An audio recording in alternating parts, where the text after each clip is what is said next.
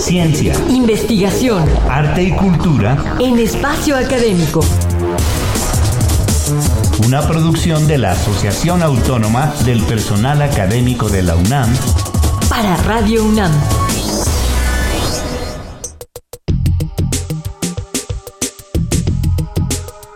Bienvenidos, somos Ernesto Medina y Sabrina Gómez Madrid y tenemos el gusto de presentarles una nueva serie que tratará sobre el tema de sostenibilidad y química verde.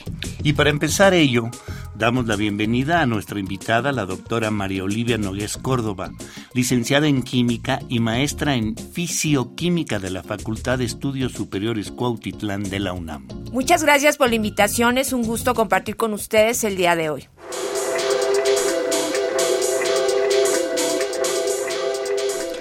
Pues según la ONU, el desarrollo sostenible considera la satisfacción de las necesidades básicas de una sociedad para darle la oportunidad de aspirar a una vida mejor. Este pensamiento nace del movimiento ecologista que trata de crear conciencia sobre los problemas medioambientales a los que se busca dar solución. Para empezar nuestra conversación, ¿a partir de qué momento se empieza a considerar el estudio y la necesidad de implementar el desarrollo sostenible en la vida moderna y por qué, doctora Nogués? Bueno, esto tiene que ver con eh, todo lo que se ha presentado a nivel climático desde, desde las décadas, digamos, de los 60, 70, eh, viendo toda esa necesidad de preocuparnos por nuestro entorno.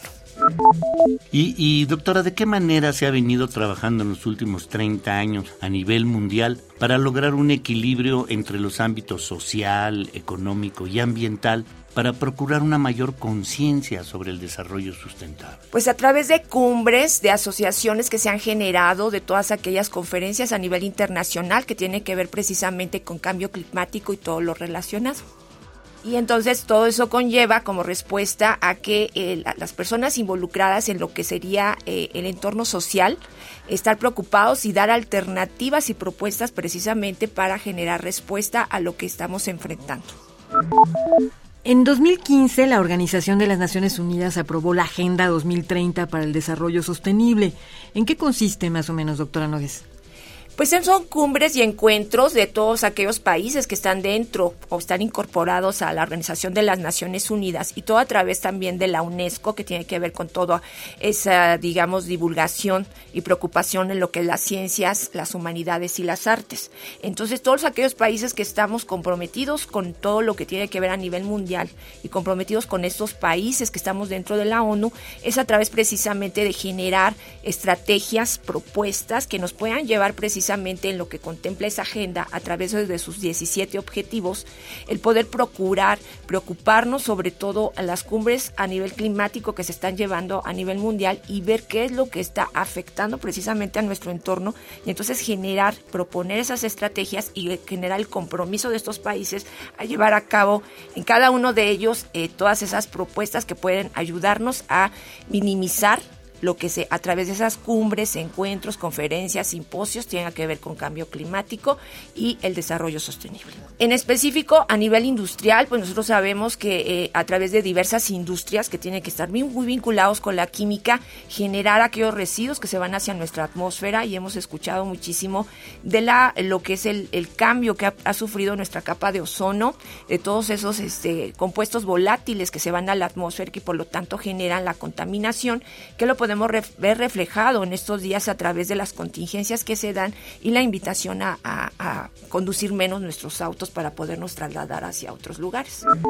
Doctora, ¿y, México cómo se ha integrado este esfuerzo?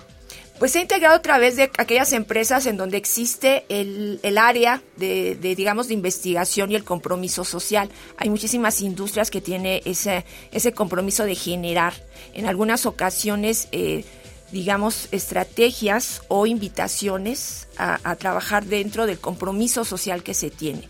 Hay muchísimas industrias en México que ya tienen ese apartado y que buscan de alguna manera desde sus procesos generar la menor, este, digamos, contaminación en el sentido de la modificación de los mismos. Eso conlleva obviamente la parte económica porque para cambiar todo un proceso implicaría este cambio de infraestructura. Entonces, poco a poco se está llevando esa conversión, digamos, para poder llevar a cabo este esos compromisos y cumplir entonces con la propuesta que nos está haciendo la ONU. ¿Qué países son los que están más adelantados en este proceso? Obviamente los Estados Unidos, porque ahí es donde ha surgido un poquito más la preocupación, y en Europa, y eso lo vemos a través de que ya se están implementando muchos vehículos que, son operados a través de electricidad o lo que ahorita se está viendo a través de las pilas de hidrógeno y de litio, por ejemplo.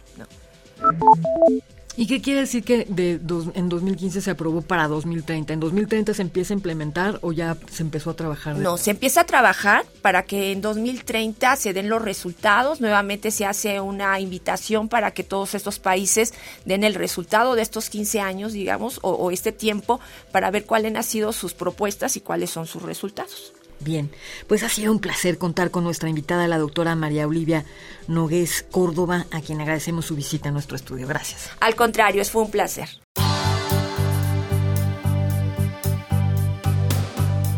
Le recordamos que tenemos un correo electrónico, tome nota, espacio académico arroba apaunam.com.mx y una página electrónica www.apaunam.org.mx a donde podrán consultar los podcasts de los temas que hemos tratado. A nombre de todo el equipo de trabajo nos despedimos de ustedes Ernesto Medina y Sabrina Gómez Madrid.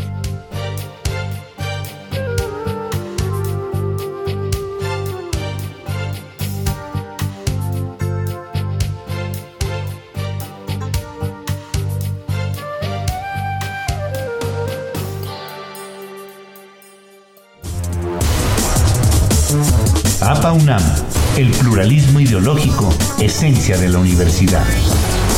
Radio UNAM, experiencia sonora.